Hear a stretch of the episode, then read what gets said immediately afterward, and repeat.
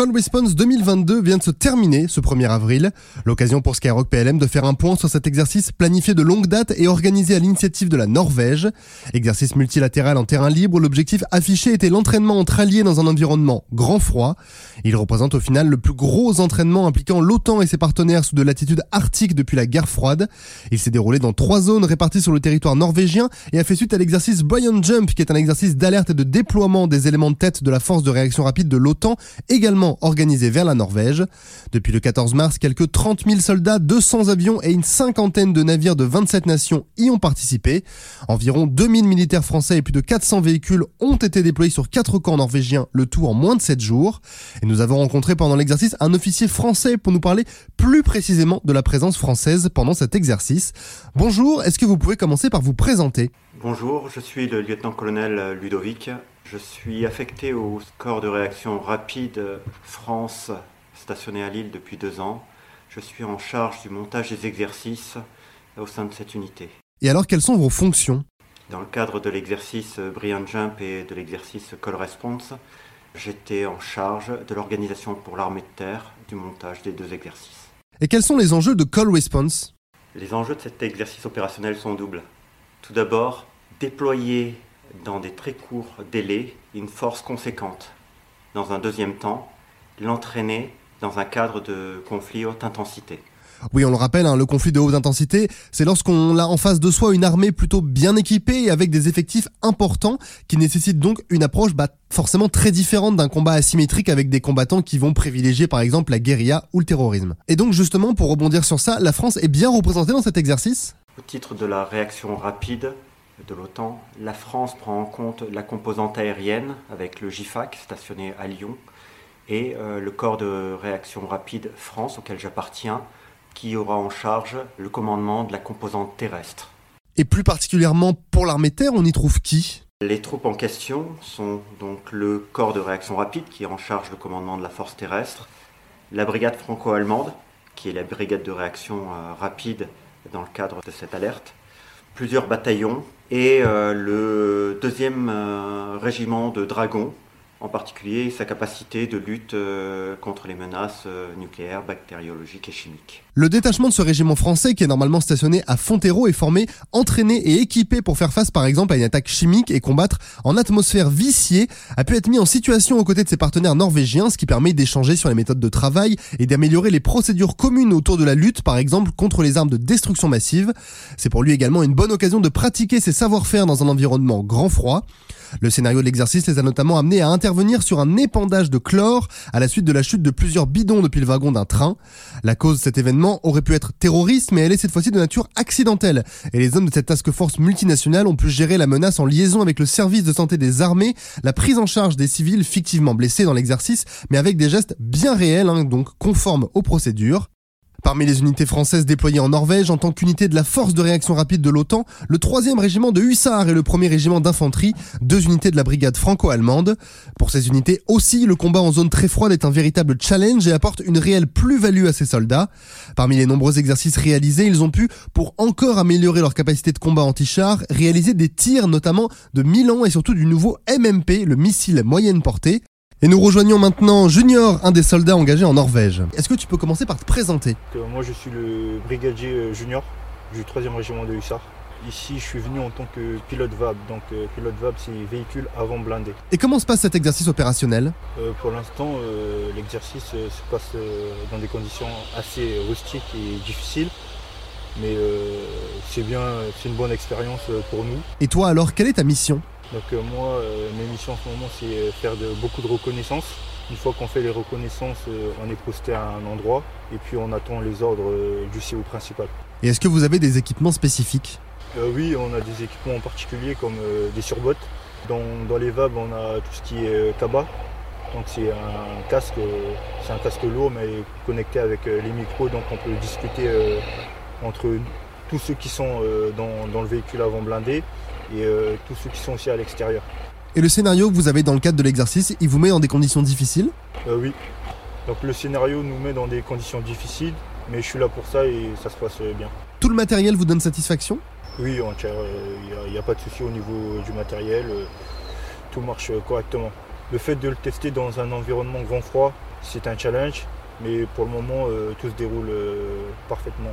Est-ce que vous avez des relations avec les alliés Donc de temps en temps on se croise sur la route, juste même un petit signe, ça fait toujours plaisir. Et puis bah, la mission continue tous ensemble. Quoi. Alors comment ça s'est passé pour toi pour arriver de ton régiment qui est stationné à Metz jusqu'ici en Norvège? Le début euh, de l'opération a commencé euh, à partir du régiment, donc on a pris un bus qui nous a ramené jusqu'à Châteauroux. De Châteauroux on a pris euh, l'avion, un vol, jusqu'à Oslo.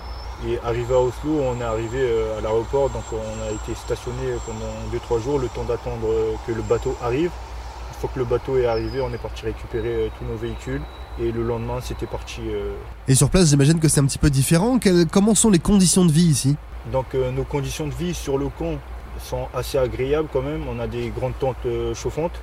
Donc, il y a des lits picots. Et puis, on est 12, 12 par bloc. Et puis là, sur le terrain, en fait, on a quand même des tentes norvégiennes perçues. Et puis, ils nous ont donné aussi un, chauffage à mettre dans les tentes. Donc, ça va, on n'a pas à se plaindre euh, à ce niveau-là. Est-ce que vous vous êtes préparé avant de partir en Norvège?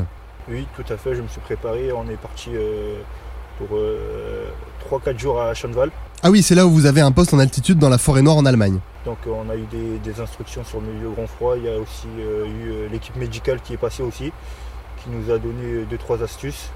Et puis feu. Et sur place donc, est-ce que tu as eu accès à des formations? Oui, sur place, quand on est arrivé, on a eu des instructions faites par des Norvégiens sur euh, le montage de chaînes de neige euh, sur les véhicules. Donc ils nous ont montré 2-3 euh, astuces pour aller beaucoup plus vite.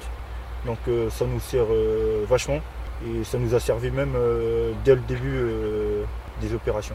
À ton niveau, c'est quoi les points forts de ta participation à cet exercice Le point fort que je retiens pour le moment durant cet exercice, c'est la camaraderie, le fait de s'entraider. Donc je retiens beaucoup ça. Et euh, le plus difficile à vivre ici en Norvège pour toi, c'est quoi? Je dirais plus c'est un peu le réveil le matin parce qu'il fait assez froid, faut, faut s'habiller, faut, faut se préparer et tout.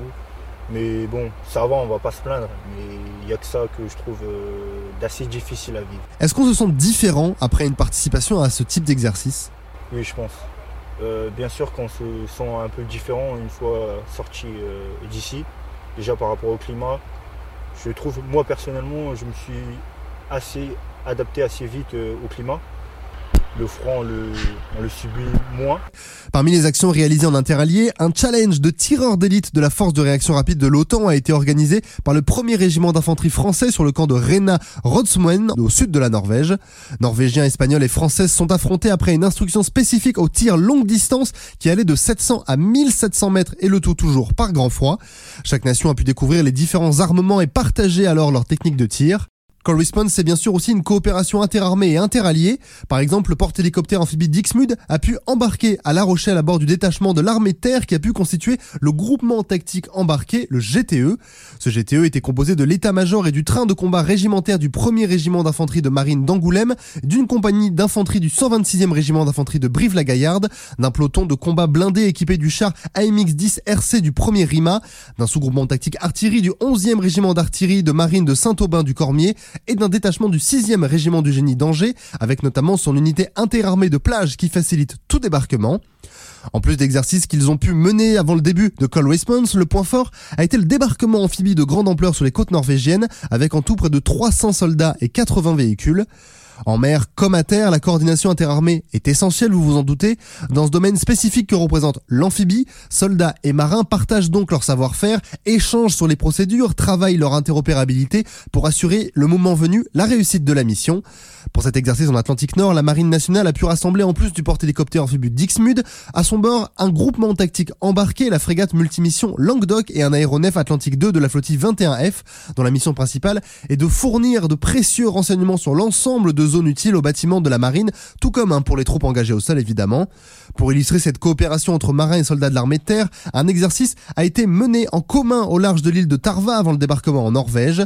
Le Dixmude a procédé à la mise à l'eau de ce que l'on nomme la bataillerie du détachement de la flottille amphibie embarquée à bord, qui est composé d'un engin de débarquement amphibie rapide ou EDA-R, d'un chaland de transport de matériel ou CTM et d'un engin de débarquement amphibie standard ou EDA-S dont c'était le premier déploiement opérationnel. Terriens et marins sont assez entraînés au tir contre terre à la mitrailleuse 12,7 mm. Une opportunité d'exercice exceptionnelle hein, parce que la France bah, ne possède pas de zone d'entraînement au tir contre terre similaire. Une séquence inédite également pour les marins de l'EDA S qui ont réalisé leur premier tir contre terre et ainsi validé l'enradiage à bord du porte-hélicoptère amphibie avec arme à poste, c'est-à-dire en fait l'action de pénétrer dans le porte-hélicoptère par le radier qui se trouve à l'arrière du navire, le tout en ayant l'armement installé sur l'engin de débarquement. Nous l'avons vu, hein, le corps de réaction rapide basé à Lille commande la composante terre, mais qu'en est-il alors pour la composante air? Eh bien la brigade aérienne des opérations du commandement de la défense aérienne et des opérations aériennes qui est basée à Lyon dispose d'une unité concentrant le savoir-faire des aviateurs en matière de planification et de conduite des opérations aériennes, le Joint Force Air Command France ou FRA-JIFAC, qui est armé par l'armée de l'air et de l'espace. Cette unité d'une centaine de militaires spécialisés dans différents domaines opérationnels comme le renseignement, le ciblage, le contrôle aérien, les télécommunications ou encore la logistique constitue ce qu'on appelle le noyau dur de la structure nationale de commandement et de conduite des opérations aériennes. Le FRA JIFAC, qui tient l'alerte de la NRF 2022, la force de réaction rapide de l'OTAN, est ainsi majoritairement armé par le personnel de cette unité lyonnaise qui opère depuis le centre air de planification et de conduite des opérations, le CAPCO. Il dirige de fait également les actions aériennes de Call Response. Parmi les moyens aériens déployés dans le cadre de cet exercice, un avion de détection plus connu sous le nom d'AWACS, construit à partir d'un Boeing 707, le 3F SDSA pour système de détection et de commandement aéroporté, et lui un avion radar polyvalent essentiel au commandement et à la conduite des opérations aériennes. Il assure les missions de détection, de communication et de commandement aéroporté. Alors interrogé sur le bilan de cet exercice qui s'est donc terminé le 1er avril, l'état-major des armées précise qu'à travers les importants moyens militaires humains et matériels déployés dans cet exercice, la France démontre son engagement sans faille dans l'alliance mais aussi les capacités logistiques de nos armées en termes de projection. Tout ceci confirme aussi la position de la France en tant qu'armée de premier rang en Europe. C'est vrai que sur Skyrock PLM on vous démontre régulièrement, hein, notamment dans l'infomili tous les matins entre 6h et 9h, que nos forces françaises sont connues et respectées pour leur expérience des opérations extérieures, leur savoir-faire et leur performance capacitaire une vraie référence au sein des différentes armées dans le monde. Voilà, donc c'est fini pour Call Response. J'espère que vous en savez maintenant un peu plus sur ce type d'exercice et je vous dis à bientôt pour un autre podcast sur Skyrock PLM.